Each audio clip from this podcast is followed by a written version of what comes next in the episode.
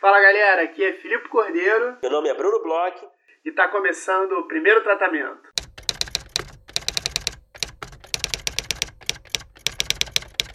Fala, Brunão, tudo bem? Fala, Filipe! Como você está? Tô bem, Brunão. E você? O que, que você me conta de bom? Tudo bem, tudo bem. Episódio 94, olha aí. Foi sua Copa favorita, Filipe? 94, cara, foi, não, não acho que tenha sido minha Copa favorita, não, mas foi a primeira que eu tenho recordação, assim, de acompanhar, ah, de torcer. É, foi. Eu lembro que, assim, até 2006, assim, a gente era muito mal acostumado, né? Porque a primeira Copa que eu lembro era 94, a gente foi campeão. Aí, em 98, a gente foi pra final. Aí, 2002, campeão. 2006 tinha um timaço e tal. É, hoje em dia é meio, meio esquisito, né? Torcer pelo Brasil, ver essa seleção brasileira, assim. É, quando eu era moleque, a seleção para mim era uma coisa incrível e hoje em dia para mim é uma coisa blá. É, eu acho também que tem um elemento aí da, da maturidade, né? Eu acho que com, com mais velho, quanto mais velho a gente vai ficando, mais sem graça fica esse tipo de evento, né? Mas que com menos importância. É, eu acho, assim. Mas, Mas você lá. acha que, tipo assim, a, a galera que tinha nossa idade ali em 2002, talvez, que é talvez tenha sido o auge, né? Porque tinha ganho em 94, em 98 tinha chegado à final, é, aí 2002 ganhou de novo, tudo muito próximo, assim. Você acha que a galera não tava é, emocionada com, com a seleção tal? Felipe, Até porque eu acho que é, hoje em dia a seleção tem um, um, um grupo e um uma pecha e sei lá, política, tá tudo tão misturado, tá tudo tão esquisito, que acho que hoje em dia a galera não curte tanto. Mas eu, eu, eu creio, eu tenho, sei lá, uma, uma é, impressão talvez um pouco inocente, porque era mais novo, que 2002 era o auge do povo com a seleção. Cara, não sei, eu não posso falar pela galera, entendeu? Eu posso falar por mim. e eu lembro muito bem que em 94 e 98 eu tava muito, muito engajado, sabe? Era muito mágico tudo. 2002 um pouquinho ainda, 2006 um pouquinho, depois eu fui perdendo, fui ficando mais cínico, fui encontrando a depressão. Então, não sei, Pô, eu posso 2002, falar por mim só. Já tava assim, 2002 eu acordava de madrugada para ver os jogos. É. Botava despertador. é porque foi na, foi na Ásia, né? Foi é, é, Coreia e Japão, uhum, né? Uhum. Mas enfim, de qualquer forma, eu acho que 94 tem aí uma memória, um espaço especial na memória coletiva. E eu espero que esse episódio também possa ter, né? Pois é, tomara que seja o primeiro episódio de algumas pessoas e que daqui para frente sejam só vitórias aí junto com o primeiro tratamento. Bom, Bruno, gostei dessa sua, dessa sua, sua conversa de abertura que me pegou meio de surpresa. Sabia, cara. Tava falando contigo, Mas... pra você, costumemente. Mas uma outra coisa que eu gostei também, e muito, que você me indicou faz um tempo, foi Succession. Opa. Você já tinha me indicado aqui numa cabeça de um episódio, eu não lembro nem qual. Você já tinha me falado sobre essa série. É, eu demorei para assistir, é, lá na, na, na, roteiraria, né, a gente tem falado bastante sobre a série, então é, rolou uma pressão assim para eu não me sentir muito deslocado e nem sofrer com muitos spoilers durante a aula. E eu acabei entrando nessa festa e que série, hein, Bruno? Mas você chegou, não chegou tão atrasado assim na festa, né? Se você pensar que você já está em dia, né? Na segunda é, eu temporada. tô em dia, mas é, eu fiz um. Eu dei um. um eu fiz um binge watch meio virei noite e tal. E, e, eu confesso que eu tô falando isso, fazendo meia-culpa, que você indicou essa série ainda na primeira temporada e eu, e eu acho, eu tenho quase certeza que não tinha nem acabado a primeira temporada.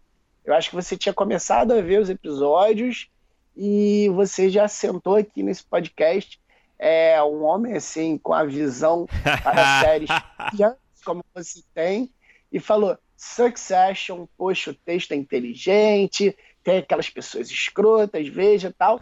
E eu demorei, eu botei na minha lista, minha lista de indicações do Bruno, que eu respeito Opa, e. A sua planilha ali, indicações do Brunão. E que eu respeito muito e sempre me traz alegria, mas demorei para seguir essa sua indicação. É, você precisou de terceiros aí, né? Incentivo de terceiros, né? Porque você é esse cara. Mas eu não fico magoado, não. Não tem problema. Não levo pro pessoal. que bom que você se juntou a nós nessa grande festa de bilionários, babacas. Que é, para mim, eu acho que eu até disse no, no outro episódio, quando a gente conversou na cabeça, o Succession, para mim, é a definição perfeita do babaca na vida real é uma merda, mas babaca na ficção é show, né? Eu adoro ver gente babaca na ficção, mas eu não quero do meu lado no dia a dia, tá certo? é, é muito isso, sério. Mas é muito bom, né, cara? Mas diz aí, o que, que você tá achando? Você que é novo nessa festa, como você disse. Quais são suas impressões gerais? Por que, que comunica tanto contigo a série? Cara, é, tem, tem diversos aspectos, assim. É, ela é uma série que tem esse, esse aspecto meio diferente de serem todos os personagens muito babacas, mas muito babacas mesmo. É, eu estava assistindo aqui e eu comecei a fazer meio que uma gradação, assim, porque tem um personagem que é um babacão, tem um personagem que é um babaquinho peraí, idiota. Cara, eu quero saber, peraí, peraí. Eu quero saber esse ranking aí, cara.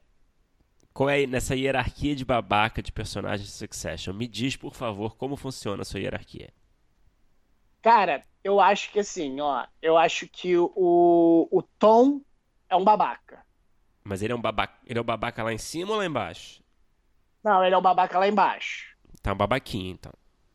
Ele é um babaquinha. O Roman é um babacão é, escrotinho. Ok. O, o, o Tom também é meio ba banana também. Não, tudo bem, mas. E aí, ah, seguindo. E o Kendall, o Kendall, pra mim, é um babaca loser. Só que o Kendall, ele tá virando pra mim hoje em dia, tá? É... No início, assim, é... É... eu achava ele um, um, um grande. Eu acho que esses três, para mim, eles são os três principais babacas da série, tá? É... Tira... Claro que o pai é um escroto tal, assim, mas esses são, assim, gradações de um é, personagem babaca que. Ah, mas que... você coloca o Kendall. O estereótipo masculino. Você coloca eu coloco. Ele, ele Kendall é um... como um babaca. Ele, é um... ele tem. Fala, ah, desculpa. Eu acho ele um babaca. Eu acho ele um babaca. Eu acho ele, eu acho ele um babaca é, é meio loser, meio idiota, porque ele. Todos ele, são, né? principalmente né? no início, principalmente no início da série, ele era um cara que tentava se fazer de babaca. Isso que era o que me dava mais raiva. Ele, nos primeiros, principalmente nos primeiros episódios da série, onde ele estava tentando é, se colocar no lugar do, do sucessor, né? Que no início da série ele era esse cara que, é, em tese, seria o, o, o próximo é, na linha de sucessão. Ele, ele tem umas atitudes que são assim: ah, como que eu deveria ser esse babaca? E ele tenta fazer isso de uma forma muito ruim. É, agora, hoje em dia, eu, o Kendall é um personagem que ele cresceu dentro de mim. Hoje em dia eu tenho um pouco mais de, de apreço por ele. É um personagem que eu até consigo seguir e torcer. Mas certo. no início da série, tá, eu achava ele babaquinha demais e assim, um, um babaquinha meio wannabe babaca, sabe? Porque o Roman, ele é um, é um babaca por natureza. É, total. Ele, ele exala a babaquice dele ali. Ele, ele, ele não precisa fazer esforço. O Kendall, ele tinha que se esforçar. Entendi. Essa hierarquia. Mas você acha que a Shiv e o Connor não entram, e o Cousin Greg eles não entram nessa, no seu ranking.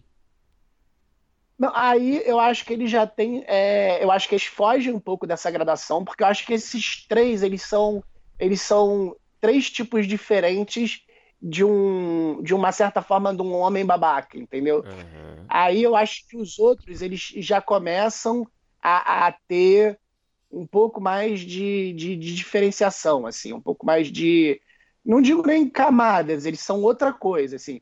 O Connor, ele é um vive no mundo da lua, tal. Ele, ele não deixa de ser um babaca, mas é outro tipo de babaca, vamos dizer assim. Uhum. É, a Shiv, ela tem toda uma complexidade, ela é uma personagem interessante. Eu, eu, é uma personagem que eu gosto, mas eu não torço. Mas ela é tipo, é... mas ela é babaca também. Ela é mega egoísta, ela pensa só nela também, como, como os outros também, né? Sim, todos, todos. Ali não tem um que, que salve. Chifra, é série que chifra o marido toda hora, né?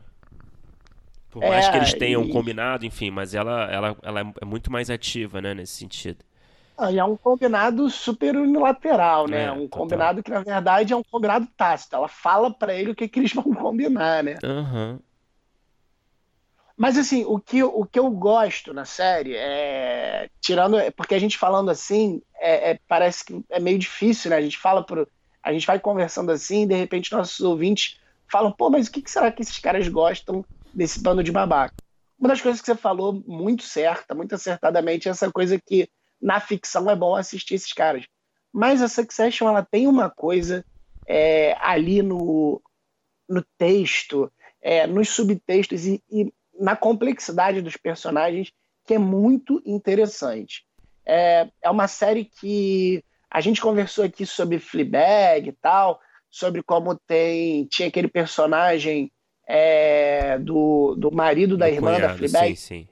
cunhado que servia como uma escada e tal.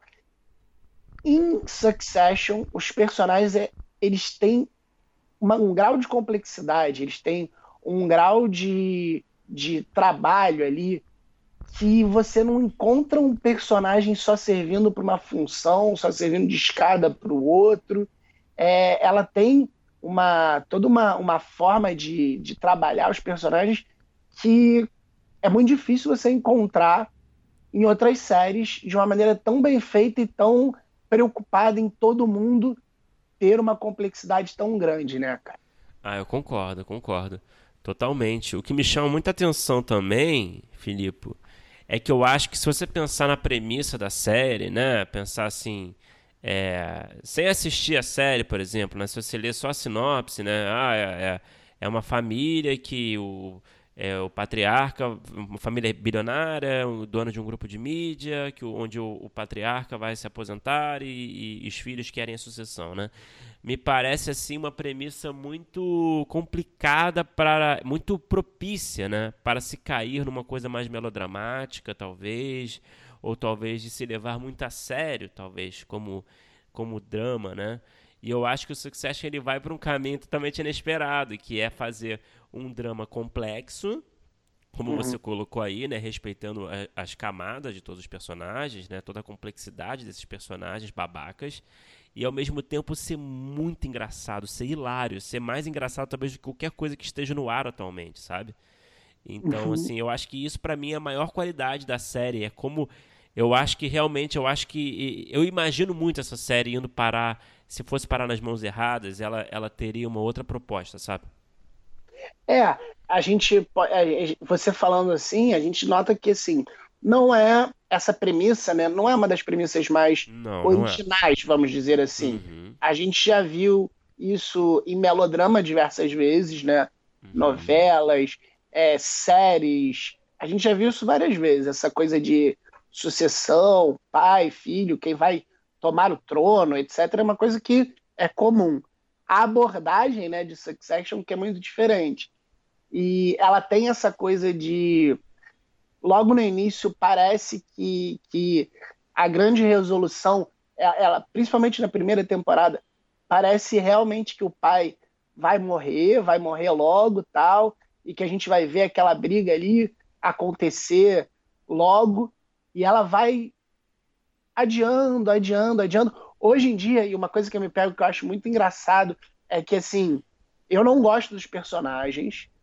É... Até determinado momento eu não torci nenhum. Confesso que agora, nessa temporada, eu já falei um pouco aqui, eu tô tendo uma queda pelo Kendall.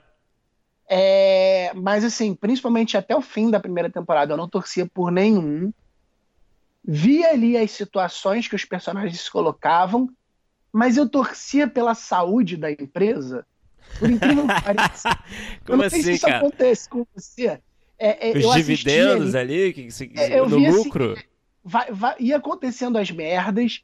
É, eu não torcia para ninguém necessariamente suceder o pai. Quando o pai melhora e volta, ele, ele é babaca. É, eu não torço necessariamente que ele fique lá para sempre, mas eu torço para que dê certo ali, tipo, porque eles se metem em umas confusões, né? É, umas confusões meio empresariais. A empresa ela fica devendo em determinado momento, precisa de um investidor, a empresa quer é, comprar um outro canal para resolver uma situação, etc. E eu me peguei torcendo para, tipo, ah, é, tomara que esses caras consigam, sabe? Mesmo sem gostar de ninguém. Eu não sei se isso acontece contigo. Você é um acionista do grupo, né? Você tem uma preocupação de acionista. Eu acho, isso muito, eu acho isso muito engraçado e muito louco. Eu me peguei isso, eu conversei até com, com a Teca que estava assistindo comigo. Como era louco isso do tipo. É, era uma série que eu, eu não necessariamente estava torcendo por nenhum personagem para que eles fizessem nada demais, para que eles chegassem no objetivo. Eu estava querendo acompanhar os personagens enquanto eles estavam fazendo ali os erros e besteiras deles, mas eu torcia para que conseguissem resolver a merda da empresa, entendeu? Tipo, ah, ah, ali não vai poder fechar, tem que ficar na mão da família e eles têm que conseguir se resolver, sabe qual é? Cara, que coisa, hein? Você preocupado ali com a, com a saúde da família, hein? Quem diria, hein? Você não tem isso, não é nem a saúde da família, nem a saúde mental, mas assim, é essa empresa tem que ficar aberta e na mão dessa família. Eles não podem perder o poder. Você quer o bem desses republicanos. Mas eu quero, é eu, eu quero, continuar vendo eles se matando, isso sim, é, pra isso você tem empresa. O, a, a, o Succession é uma série que, acho que você disse agora há pouco, né, que é muito mencionada na, lá na, na aula, na roteiraria, né, o Zé Carvalho pira no Succession, né, e ele, toda hora ele comenta, e uma coisa que ele diz sobre o Succession é que, tá, a série é sobre a sucessão, né, do trono dessa empresa, mas tudo bem, o trono, assim, essa sucessão não acontece, não vai acontecer tão cedo, né, e, e, qual é a relevância disso para o público, no final das contas? Nenhuma, né? A gente não tá, a gente tá assistindo a jornada, né? É. A gente não tá assim, ai meu Deus, quem vai assumir? Ai meu Deus, né? Você quer ver eles se fuderem ali, esses babacas, esses conflitos que acontecem internamente na família. Acho que isso é muito maneiro também. É, é, ela, ela gira em torno desse, dessa premissa, né, da sucessão, mas ela não, ela não deixa claro e é muito engraçado porque ela faz isso de uma forma muito bem. Quais são os reais objetivos das temporadas? Então, assim, a primeira temporada ela dá a impressão logo no início, principalmente nos dois primeiros episódios, que vai ter que ser resolvida a questão da sucessão ali naquele primeiro arco, porque o patriarca tá muito mal, né? Então a gente tem os primeiros dois episódios assim, ah, cara, esse cara vai morrer, e a gente vai acompanhar a briga desses três aqui, quatro talvez, mas principalmente três, para ver quem vai é, ficar no lugar dele. Aos poucos o patriarca vai melhorando e vai perdendo um pouco esse foco do ah, pode ser que aconteça um pouco mais para frente. Agora nessa segunda temporada é, a, a situação já é outra. Eles estão perseguindo um, e durante as temporadas eles vão perseguindo alguns é, objetivos é, de curto alcance, assim, vamos dizer assim, de arcos mais curtos, e a gente vai acompanhando esse objetivo e ao mesmo tempo o, o objetivo maior, né, a, a, o, o, arco que parece que vem da premissa, ele vai se perdendo. Então é, ele tem assim essa questão né, da, da unidade temática da sucessão, das brigas entre eles, mas em compensação é, os objetivos de médio, curto e longo prazo, eles vão simplesmente brincando com isso, eles vão é, esvanecendo, você vai começando a se perder ali no que, ah, para o que, que eu estou realmente acompanhando aqui agora? É uma aquisição de alguma coisa? É um problema que vai estourar por conta de um departamento? É realmente o cara que vai é, ter que passar a bola para a vez, ele vai ter que dizer o nome de alguém? você vai se perdendo e ao mesmo tempo as peças vão se movimentando e, e vai acontecendo coisa pra caramba, porque é, é, muito engraçado que essas séries que a gente vê assim, que às vezes elas se perdem, são séries que é, normalmente as pessoas falam: ah, gostei da série, mas não acontece nada. É uma série que é, só tem devaneios e tal. E não é o caso de Succession, não. acontece coisa pra caramba nos episódios, né? Sim, sim, acontece muita coisa, né? Tem, é, tem todos os eventos ali, todos os, os plots ali, né? O, o, as situações procedurais, né? Que se resolvem nos, nos próprios episódios, os eventos, né? Aqueles grandes eventos, né? É, mas eu acho que isso é uma grande qualidade também, né? De a gente tá assistindo um negócio que a gente fica tão iludido ali, né? Como espectador, que esquece a estrutura, esquece tudo, né? Esquece, esquece a, a toda essa essa planta baixa, né? Que a gente como roteirista está acostumado a assistir, sabe? É, a gente está acostumado a identificar com mais facilidade quando a gente assiste essas séries e tal. Então eu acho que isso também é uma grande qualidade. Agora, outras duas coisas que me chamam a atenção no Succession é a primeira, que eu acho que eu já comentei contigo, não sei se foi aqui ou foi fora, fora do ar. Que eu acho que, porra, o, o Kieran Culkin, né, que faz o Roman Roy, né? Uhum. Eu acho ele o melhor personagem, né? O babacão. E ele, e ele não se senta nunca tradicionalmente, né? Não sei se você já percebeu isso, né? Poucas vezes ele é. se senta tradicionalmente. Eu acho isso maravilhoso. Ele sempre se senta no braço do sofá, é, ah. se senta, sei lá, na janela, se senta em cima de da mesa, de cabeça para baixo. Eu acho que isso. eu não sei se isso está no texto ou se isso é coisa do Kiran Kalkin, mas isso me chama muita atenção. Não sei se sou só eu. E também uma outra coisa que me chama atenção que, porra, é, a série é criada pelo Jesse Armstrong, né? Que é o criador de uma série, uma sitcom inglesa que não tem nada a ver com Succession, que é a sitcom pura, que é hilária também, que é o Peep Show, que eu recomendo. É, que é engraçado também você ver um cara realmente versátil. Claro que o senso de humor, você, quando você começar realmente a pensar, pô, do mesmo cara, você começa a fazer uma ligação, né? Porque são uns textos muito inteligentes, assim. É, mas, assim, em termos de, de, de, estrutura, de formato, não tem nada a ver. Eu acho isso brilhante também. É, você tava falando aí do, do personagem do Kieran Culkin. Outro dia eu tava no Twitter e eu tava vendo um tweet do, do Tel Popovic falando que estava lendo uma matéria, acho que no The Variety, ou alguma dessas revistas de cinema tal, com cinco psicólogos e psiquiatras fazendo análise do personagem do Roman Roy. Cara, sério? Sério, saiu agora há pouco tempo. Eu vou tentar até achar se é de, de, de quando a gente está gravando, até a gente colocar no ar para ver se eu acho essa matéria. E ele escrevendo: caramba, eu quero um dia escrever um personagem assim que parem cinco psicólogos para fazer a análise do personagem. Porque esse é um dos personagens é, mais é, é, incríveis né, em termos psicológicos. Assim, ele tem muitas camadas e, e, é, e é, engraçado que é, o bom do, do, do, texto e, do, e, e, da forma como é colocado, e, tem essa coisa de um. tem um certo distanciamento, que é, talvez seja um pouco desse humor inglês, tem um certo, uma, uma certa frieza na escrita dos personagens que não deixa eles nem melodramáticos nem caricatos. Eles têm, eles têm muitos elementos para eles caírem ali numa coisa é, é, meio ou pastelona, Sim. ou então muito dramática demais.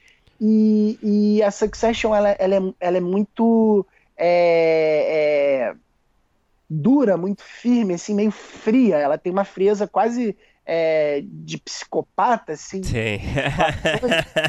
que os personagens eles não caem nessa vala, né? Então ela tem, ela tem uma escrita muito concisa, muito precisa nesse sentido. Eu acho que é coisa dos ingleses, cara. É, eu acho, eu acho também. Eu acho que, que se fosse americano, é, ia cair para um outro lugar, iria, a gente ia ter que precisar ter certa forma, um herói e tal. E se fosse latino-americano, ia cair para um melodrama. melodrama.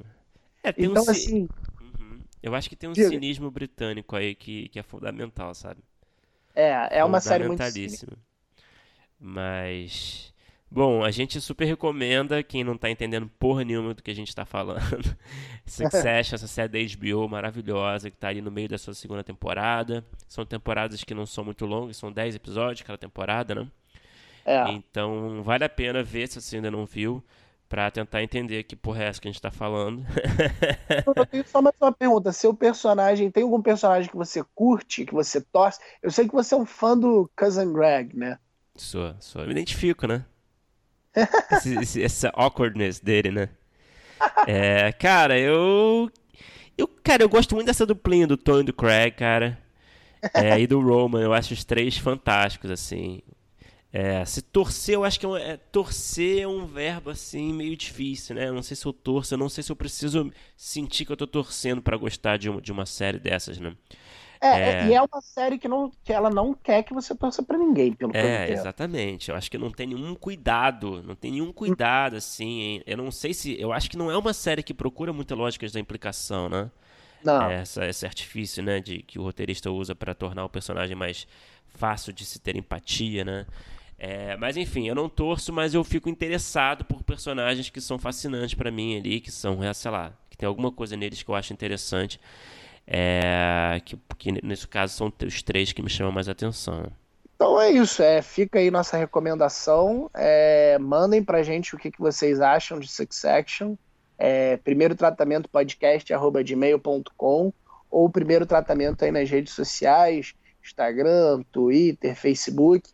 É, indiquem outras séries pra gente. É, a gente adora descobrir séries, principalmente séries que não estão assim tanto no mainstream.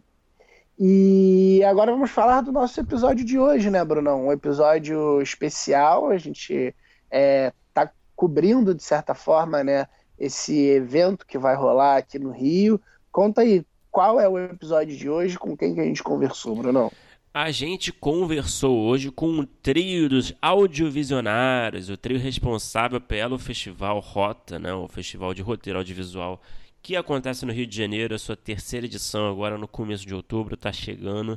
Então a gente fez aqui um aquecimento para o festival, assim como a gente fez com o Frapa, é, que foi muito bom, né? Agora a gente faz com Rota, que também é um, é um outro braço é, dessas iniciativas é, de roteiro, né, de encontro de roteiristas, de profissionais do audiovisual. A gente conversou então com a Carla Cristina Peroso, a Gabriela Liuzzi Dalmaço e o Evandro Melo, que são aí os três grandes responsáveis, os três grandes guerreiros responsáveis por essa iniciativa.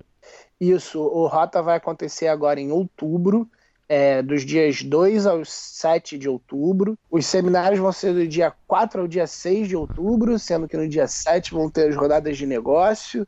É, nós vamos estar lá é, no, no, sábado. A gente vai entrevistar o Cláudio Paiva. É, estamos bastante ansiosos aí, bem felizes por participar mais um ano do Rota. No passado foi ótimo, a gente entrevistou lá o Jorge Moura uma das entrevistas mais legais que a gente já fez no primeiro tratamento. A gente tem certeza que esse ano tem tudo para se repetir. A gente é super fã do, do Cláudio Paiva, então a gente deixa aqui de novo. A gente está aqui batendo nessa tecla, mas a gente quer muito que vocês estejam lá, vejam nossa entrevista. Então, no sábado, às 11h30 da manhã, estaremos no Rota, entrevistando o Cláudio Paiva. Além da gente, vai ter um monte de atração que eles falaram bastante agora nessa nossa conversa com eles.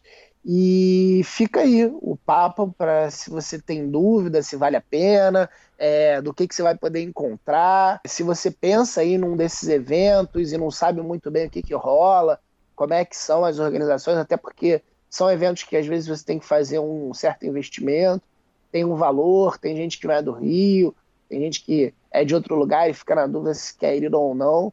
Vale muito a pena escutar esse papo para entender como é que são esses eventos mesmo que rolam é, no nosso mercado de roteirista, né, Bruno? Exatamente, é um resumão aí para quem tem esse, essa curiosidade, para quem vai se preparar. Então, enfim, é isso. A gente tá animado e espera ver aí quem, quem for lá, espera encontrar quem, quem, quem for no, no festival para tomar uma cervejinha, por que não, para bater um papo, trocar uns cartões.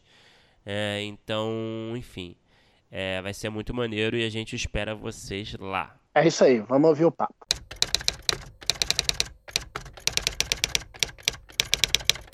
Queridos amigos do Rota, Carla, Gabi, Evandro, sejam bem-vindos a mais um episódio do Primeiro Tratamento. Grande prazer falar com vocês.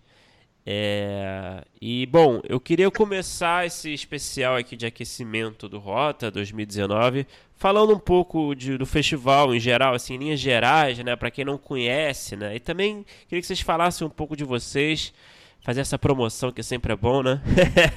Falar um pouquinho de vocês e um pouquinho do festival. Prazer é nosso. É realmente é um prazer enorme, viu? Agradecemos muito a oportunidade estarmos mais uma vez aqui divulgando Rota, agora o terceiro Rota. Quem está falando é a Carla, sou uma das sócias aqui, junto com a Gabi e o Evandro. Né? O Rota nasceu do nosso encontro lá na Escola de Cinema da Ribeiro. E numa bela tarde, sentamos os três e, e foi assim. Fundamos o Rota. demos conta de que não estávamos em São Paulo, por isso podíamos chamar o Festival de Rota, porque senão ficaria estranho, né? Rota tem outros é totalmente diferente em São Paulo. E é isso, Rota tem esse propósito de criar, né, de buscar um caminho ou os caminhos, né, para roteiristas, de maneira especial estudantes e iniciantes, para descobrirem seu lugar, é, tanto no processo de criação né, audiovisual, quanto no mercado brasileiro. E aí, estamos aí no terceiro ano, muita luta, muita noite mal dormida, mas assim, muita alegria por mais uma vez conseguirmos né, é, promover um festival feito com a boa vontade de muitos voluntários, com a energia muito bacana né, do, desse universo aí audiovisual. O Rota existe porque, é, na verdade, todo mundo quer que o Rota aconteça. Não somos apenas nós três, nós apenas né, criamos a rota, a rota o caminho para que as pessoas se encontrem aí nesse festival. Uhum. É isso. Agora passo a, a voz aqui, a palavra para falar um pouquinho sobre, sobre mim. Ah, poxa vida. Olha, eu sou é, professora de filosofia. Enfim, é, passei muitos anos na academia, terminei o mestrado, comecei um doutorado. E um dia eu descobri que eu queria escrever algo diferente de, de teses e dissertações. e descobri essa veia de roteirista que me apaixonei. É totalmente diferente, é uma outra experiência de escrita, mas que está sendo um caminho fascinante. Ao mesmo tempo, encontrei a Gabi e o Evandro, então esses dois caminhos se abriram juntos, né? De é, me tornar roteirista e de é, fundar com eles o Rota aqui. É isso bom? Prontinho. então tá, posso falar um pouquinho? Claro. Eu sou a Gabriela, eu sou arquiteta, mas há uns 10 anos atrás eu comecei a escrever roteiro e me apaixonei e desde então eu estou estudando. Há uns dois anos eu me formei em roteiro pela Escola de Cinema da Ribeiro Antes eu tinha feito alguns cursos livres de roteiro e continuei estudando. Eu estou agora participando de uma sala de roteiro, desenvolvendo uma série que se chama Nós, que é um drama familiar. E... Mas a minha maior atividade é o Rota. Acho que é nossa maior atividade, de nós três, nosso maior trabalho é o Rota. É um trabalho que a gente faz com muito amor, carinho e dedicação, muita paixão. Isso aí. É, eu sou Evandro. Já deu para ver que para chegar no Rota a gente precisou primeiro passar pela filosofia, arquitetura, né? E então quer dizer, só pensa em geral que ah, são três roteiristas só que fazem o Rota. Não, na verdade a gente passou a ser roteirista. Enquanto a gente estava estudando na Darcy Ribeiro, a gente criou, né? A Gabi veio com a ideia, porque a gente estava num outro festival lá dentro trabalhando, de voluntários. E aí pronto, aí daí a gente formou esse trio aí, de uma filósofa, uma arquiteta e um ator fazendo o festival de roteiro. Hum. Roteiristas. É. é por aí. Sobre o festival, a Carla já falou alguma coisa, mas eu acho importante a gente dizer que nós somos um, festi um festival que ainda não tem patrocínio, Uhum. Nós estamos buscando patrocínio e a gente acontece é, em função das inscrições, né? Toda a nossa verba vem das inscrições, uhum. sendo que nós temos cinco linhas de ação e duas delas são gratuitas. Então, a mostra e o concurso é, tem inscrição gratuita. Porque a gente acha muito importante abrir esse espaço para mesmo para quem não pode pagar, mas gostaria de participar do festival. É, ao mesmo tempo, a gente não acha lindo não ter dinheiro, não ter patrocínio, a gente está buscando dinheiro e patrocínio, a gente gostaria de poder é, pagar todo mundo pelo trabalho né, para a realização do festival é, de produção e também as pessoas que participam né, no evento, como, como palestrantes, jurados, curadores, enfim, consultores. consultores. Acho é. que isso é importante de. É, assim, na verdade a gente tem um, um, não tem um patrocínio, mas tem uma dedicação impressionante da, da parte desse pessoal todo, né?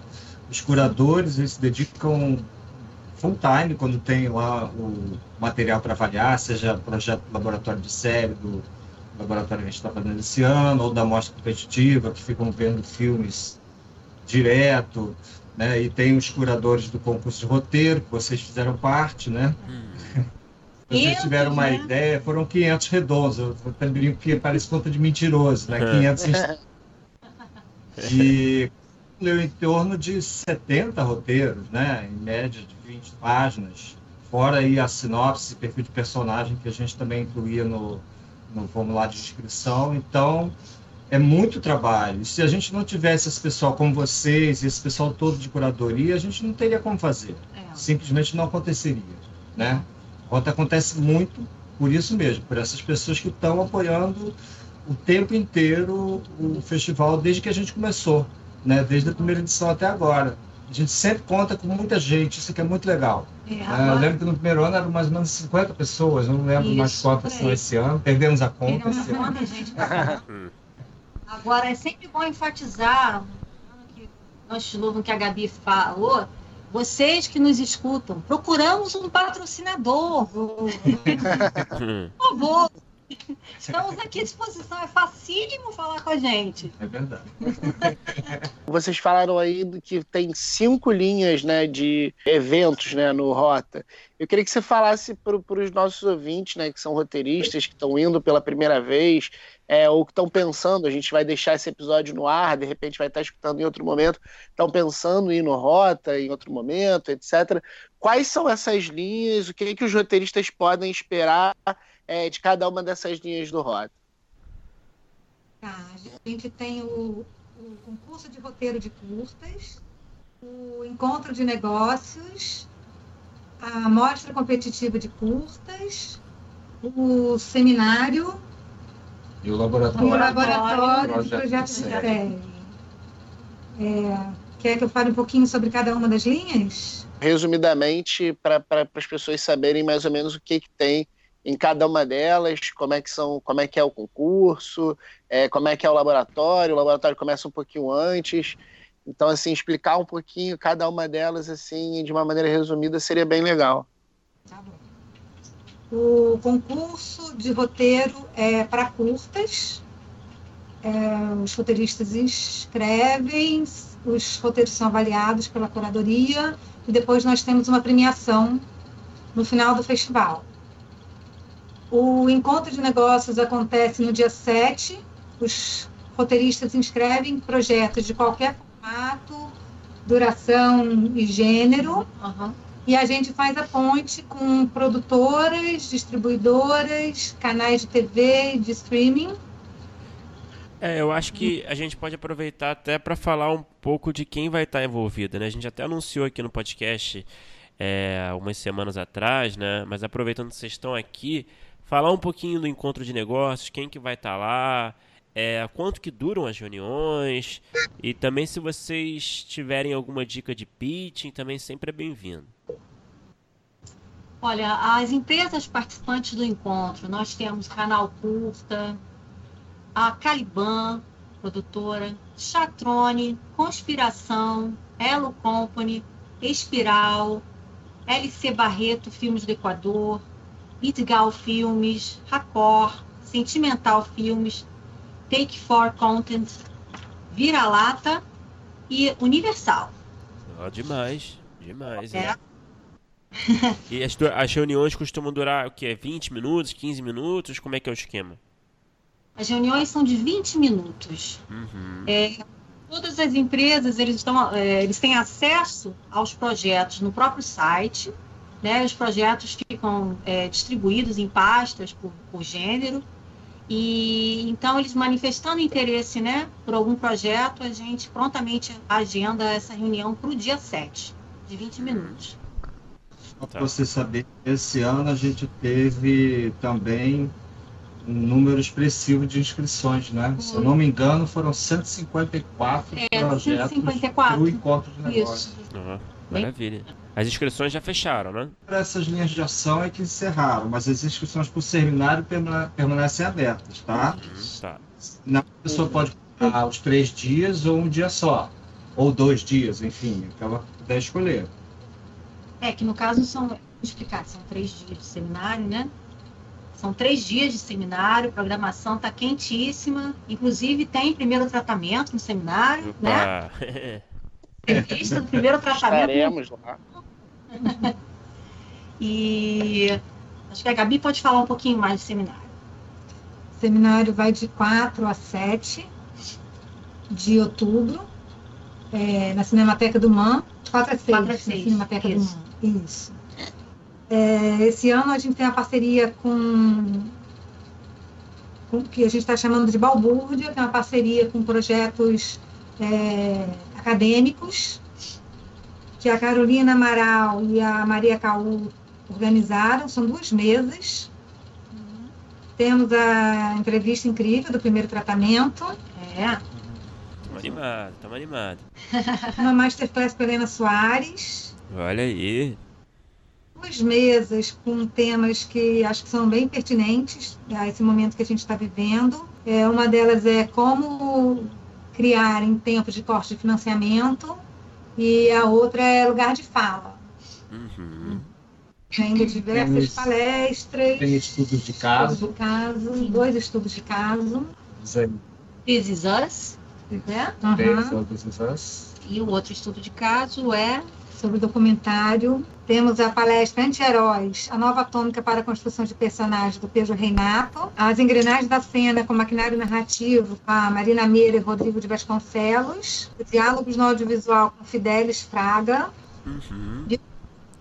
Adaptação de histórias de fatos reais com a Mônica Solon. E Diamante do Personagem com Pedro Miguetti. Só grandes figuras. Só grandes figuras. É. E como é que foi esses bastidores para montar essa, essa programação? É, tirou muitas noites das suas vidas? Como é que foi esse processo? A gente está ficando mais esperto. Então... É, a gente está há pouco tempo. Né? Algumas coisas, né? Agora a gente está conseguindo respirar um pouco, dormir um pouco, comer também de vez em quando. Né? três três refeições por dia? por incrível que pareça. Eu hoje falei para o Evandro que estou com um pouco de medo, porque a gente está muito mais tranquilo esse ano do que a gente esteve na, nas últimas semanas dos anos anteriores ao Rota. Eu acho que a nossa experiência está uhum. contando. É. Consolidando. É, a experiência conta, a equipe cresceu também, a gente tem mais um pessoal que ajuda na. São todos voluntários, né? Que se ofereceram para trabalhar. A gente faz uma convocatória também pelas redes sociais e muita gente enviou currículo, se interessou. Até hoje tem gente querendo, né, perguntando se tem alguma coisa para fazer. Sim, isso é lindo. Ah, legal, que legal. Tivemos, ainda temos, né, como o Evandro pontuou, de pessoas que escrevem assim, ah, eu quero fazer alguma coisa, eu sou formado em sei lá o quê, o que, que eu posso ajudar? Muito bacana isso. É. Né? Esse ano em especial foi bem marcante esse retorno. É. De publicação que está ajudando a gente muito. É. Né? BBB fez Breno, Bruna e Blenda. Esse ano vocês têm o laboratório de séries, né? Que é primeiro, o primeiro ano. É, como, é que, é, como é que foi essa ideia para fazer esse laboratório e como é que vai ser esse laboratório? Já, já foram escolhidos né, os projetos, imagino e quais dias vão ser e como é que vai ser esse laboratório, como é que foi a organização? Tá, o, a ideia do laboratório surgiu uma, de uma demanda tanto do mercado por séries quanto do nosso público. Esse ano o laboratório vai acontecer, vai abrir o Rota, os dois primeiros dias, 2 e 3 de outubro, é, são do, destinados ao laboratório. Os 10 finalistas vão ter dois dias de consultoria com quatro consultores: a Mônica Solon, a Dani Roy, o Fidelis Praga Gustavo Moraes. E aí eles vão ficar imersos lá nesses dois dias, prestando consultoria a esses que vão estar lá, né, os 10 finalistas. Eles voltam para apresentar um pitch no domingo. É isso? isso? No domingo. Fechando. E o pitch vai ser, vai ter, vai ter jurado oficial, júri oficial e júri popular. Quem estiver lá vai poder votar no melhor pitch do júri popular. E o, o, o júri oficial são produtores? Qual vai ser o júri desse pitch? Nós temos um representante da NBTU Universal, a Raquel Leico, da Conspiração, Tiago de Carvalho, da Elo, produtora, e a Laís Pimentel, né? São os nossos jurados. Ó, oh, legal, Maravilha, maravilha. Está muito entusiasmado, né? Foi uma, uma grande novidade desse ano, tivemos que repensar, assim, toda a experiência que a gente teve ano passado, a gente teve que repensar para adaptar né, para a série, seleção mesmo, né, o processo e tal. Mas bacana, a gente está aqui, como você mencionou, os 10 selecionados já aí, todo mundo se preparando né, para vir para os dias do Rock. Tivemos Foi... 116 inscritos. Isso, 116 inscritos. Ah, bastante. E é isso. Vai ser no mesmo espaço do. do vai ser no, no, no na Cinemateca também, não? Cinemateca do Mar, sim. Sim, tá. No laboratório. Uhum. E, bom, falando assim em termos de espaço, de estrutura, em relação às outras edições, especialmente ao ano passado, né? Porque será no o, festival vai ser no mesmo lugar, na Cinemateca do Man. O que, que a gente pode esperar de mudança? Tem alguma mudança, alguma novidade? em termos de estrutura? Tem. O encontro de negócios esse ano não vai acontecer ao mesmo tempo que o seminário. Que ano passado aconteceram juntos, o encontro ocorria na área, numa área externa, ali da, da Cinemateca, no espaço administrativo ali do MAN. E, e esse ano nós entendemos que seria melhor que o encontro tivesse um dia próprio, né, o dia 7, é, depois de né, terminado o seminário, para que não houvesse essa, esse choque de interesses, né? De repente você tinha as pessoas ali no, no encontro interessadas no seminário e, e aí a gente resolveu né, organizar de tal maneira que todo mundo pudesse participar do seminário e depois com calma participar do, dos encontros, né, os selecionados e tal. Essa é a mudança maior assim e, e é isso. Ficaremos todos Ocuparemos muito bem lá o auditório do Cinemateca, que é um espaço, né, uma referência para todo mundo que é ligado ao cinema, audiovisual. Acho que isso por si só já fala muito, né? Um espaço realmente privilegiado e, e vamos curtir todos os dias aí cada programação vai estar tá, o foco total no que está acontecendo no momento, sem que a gente precise dispersar. E me diz uma coisa, vocês falaram que estão mais tranquilos agora, nessas últimas semanas, do que nos outros anos. Está é, tá no terceiro ano aí de experiência né, do, do Rota. É, o que, que vocês acham é, que vocês podem dar de dicas para a galera que está indo assim a primeira vez, que vai, é, é, de repente, até num, nesse tipo de evento pela primeira vez, para apresentar projeto, para ver os seminários. É, o que, que você acha que as pessoas devem levar? O que, que você acha que as pessoas devem. Como é que elas devem abordar as pessoas? Se devem abordar as pessoas? Como é que vocês veem assim para os roteiristas que estão indo a primeira vez no Rota? Olha, o que a gente pode perceber de negócios, o que faz a grande diferença mesmo é a pessoa chegar com toda a paixão que ela tem pelo projeto dela e, e se expor sem, sem proteção, sem medo. Acho que é isso. E, e se você tem uma boa ideia e um, um roteiro bem amarrado, vai lá, tenha coragem. Entendeu? É, é, é muito isso. É, é, a coragem mesmo de que todos nós que em determinado momento, né, nessa vida de roteirista, vamos ter que enfrentar um pitching, apresentação de um projeto é, é, coragem e é aquele trabalho de você tomar muito cuidado. Uma coisa que a gente percebe muito dos nossos inscritos, às vezes, é, é as pessoas não tomarem cuidado de lerem o regulamento com calma, e às vezes ficam procuram a gente perguntando várias coisas que estão no regulamento, mas isso não é uma reclamação, mas é uma dica. você estiver participando de um evento desse, lê com calma o regulamento, busca se informar, que aí tudo flui melhor, né? Não precisa. Bom, acabo... não, não é uma reclamação, querido ouvinte. Dica. Eu acho que tem uma coisa que é bacana para quem vai apresentar é, o trabalho, é conhecer a pessoa com quem ela vai falar, ou a empresa, né? Pesquisar e saber com quem ela está falando. Acho que isso é uma coisa que faz diferença. É saber um pouco como é o perfil da própria empresa que convidou é. aquela pessoa para fazer a apresentação do projeto ali, né? Porque se ela sabe um, um, pouco como funciona a empresa, como é que é o portfólio dessa empresa, acho que ela tem como dialogar melhor, Sim. né? E uma coisa que é também legal, que a gente lembra, que a gente tem sempre entre uma atividade e outra lá, um intervalo de meia hora. Perdão intervalo de meia hora, que é um intervalo bastante legal para todo mundo fazer o que precisa fazer e ainda fazer o seu networking ali nos intervalos, Isso. entendeu? É, acontece mesmo de as pessoas irem para esses eventos com a intenção de, ah, vou encontrar fulano lá, vou aproveitar, pegar o fulano e conversar ali no canto. E essa, esses intervalos de meia hora vão servir para isso. Né? É lógico que cada pessoa que vai ser abordada vai receber de uma maneira né, ou de outra. A gente não sabe exatamente como é que as pessoas recebem.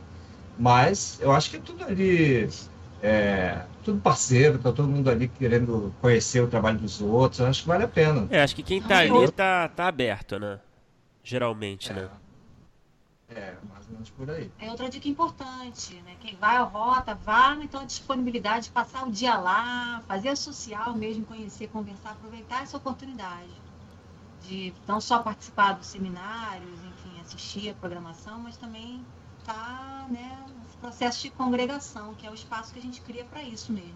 Levar um cartão para distribuir. É recomendado. Recomendado. recomendado. cartão bonitinho. Isso. É. E para quem não conhece ali o MAN, tem uma área comum ali fora, né? Isso. E linda, né? Lindo. É um dos cartões postais do Rio de Janeiro. É, vocês, é, quantas pessoas mais ou menos foram no último Rota, vocês sabem?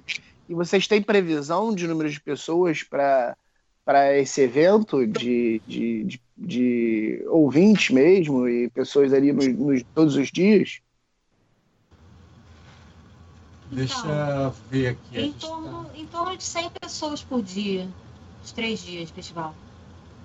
É, nos dias de seminário, né? É, nos dias de seminário. Isso. São o quê? 180 lugares? 180 lá, lugares, é. Em torno de 100 pessoas. É uma média. Fora as pessoas, assim. porque havia muito isso também. Nós tínhamos a nossa lista, os inscritos, e havia os convidados, até os convidados de última hora, dos palestrantes e tudo. Talvez tenha passado um pouco disso vezes a gente não é, mas de inscritos a gente tinha aproximadamente 100. 100. E esse ano a gente está prevendo mais, porque a gente já chegou nesse número de inscritos. Já, né? já chegou. De pacote completo. A gente vai. Ah, então está crescendo. É, a cada ano aumenta o número de inscritos? É, Com certeza. Vamos, vamos lotar o auditório lá. Uhum. Cheguem cedo. Bom, é, em relação a prêmios, né? Cada linha aqui eu imagino que que tenha, né, o vencedor, ele, ele tenha direito a algum prêmio, né? Também vocês têm, por conta, inclusive, da, das parcerias que vocês fazem, né? Então acho que eu queria, acho que seria legal falar um pouco dos prêmios, né? O que, que os roteiristas podem ganhar ali nessas linhas, ali nos concursos, né? É, e também dessas parcerias também. Acho que, é acho que é legal falar de quem está envolvido, né? Acho que é bom. Legal, legal. Ótima pergunta, porque isso aí realmente é bem interessante, porque os prêmios que nós temos em geral são prêmios de parceiros, uhum. tá? A gente conseguiu bastante coisa interessante esse ano aí. Uh, vamos começar por qual? Que são as linhas de ação? Concurso. Vai pelas linhas de ação. Vamos pelas linhas de ação. Então lá, concurso de roteiro de curtas, a gente tem é, troféu, parecer do júri e também tem tradução para três línguas, é, inglês, francês e espanhol, uhum. que é feita pelo André Duarte, que é um tradutor português que também colabora com o Frapa.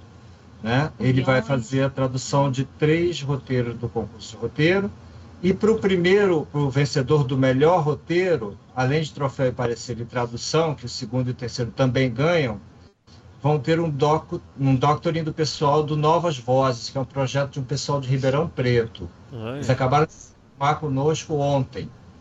Né? Eles montaram uma sala de roteiristas lá com um projeto super inclusivo e fizeram o maior sucesso e vão usar esse mesmo método que eles usam para o doctoring que eles fizeram lá com o vencedor do concurso de melhor roteiro, tá? Ah, legal. Vamos lá, outra linha de ação. Mostra, Paulo. Fala do laboratório, então. Então, no laboratório, nós temos para o Judo Oficial troféu, é, development do, da escola do da Bill escola do Bill Labônia, Recife Writers Room, né? Uhum. Isso. Uma assinatura da VAV+. Segundo lugar, segundo lugar tem troféu, tradução, segundo e terceiro, né? É, segundo e terceiro são iguais. Troféu, tradução e uma assinatura da VAV+. O Júri Popular tem troféu e consultoria do maquinário narrativo e assinatura da VAV+. Isso aí. Ah. E, e na mostra competitiva tem, além de troféu, cada vencedor, que é um pelo júri oficial, é, pelo júri popular, que vão ganhar cada um uma bolsa online do curso de roteiro da AIC, Academia Internacional de Tá? É uma super oferta também. A gente ficou super feliz com essa parceria. E ainda estamos aí correndo atrás, aguardando algumas respostas. É, e pode ser que apareça prêmio é. né, até o dia da entrega. Uhum. A gente aconteceu isso no ano passado, né? Teve Sim. um prêmio que chegou uma semana antes do evento acontecer. É, no concurso, a gente também tem o, o Cabiria. E na mostra a gente tem o prêmio da Redicina. Isso. Hum. Em Cabiria é a versão de curta do que elas fazem com longa, né? Então elas premiam entre, se eu não me engano, elas receberam 12 roteiros, não lembro quantos exatamente, para escolher qual a melhor protagonista feminina tá, do curta-metragem. E Redicina trabalha com temática social. Então eles premiam a melhor curta de temática social. Perfeito. Mais alguma coisa? De prêmio? Uma viagem para Ponta Cana? Boa.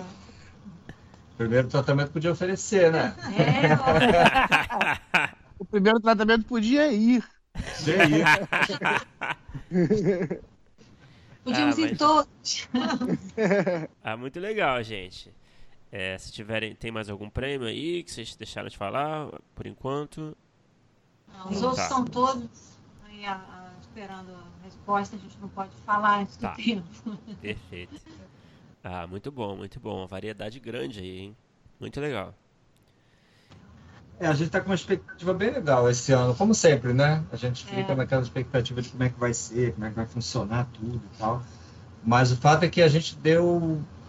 A gente se dedicou muito à questão de, desse seminário, do seminário trazer coisas realmente relevantes, entendeu? Isso que está sendo bacana deu super certo porque as pessoas estão vendo essa necessidade desse momento nosso de tocar em certos assuntos que são necessários no audiovisual, na arte de um modo geral. Então a gente vai, vai acontecer dessa forma lá. É uma coisa bem importante da gente fazer, de falar e deixar registrado, que a gente fala muito das parcerias, mas é bom citar os nomes, né? Opa, por favor. Então vamos lá, uma lista grande.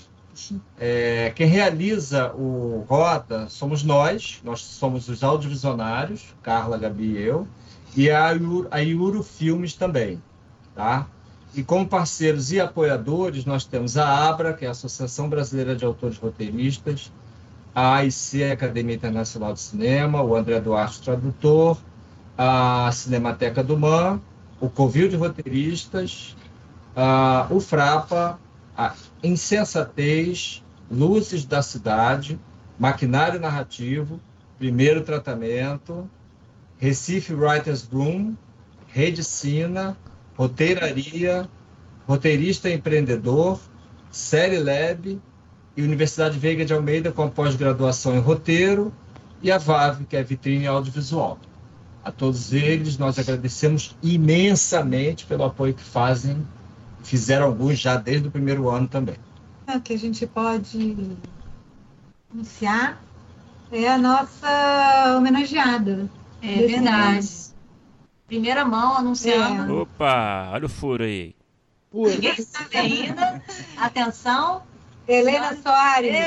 Olha, Helena Soares. Demais, demais.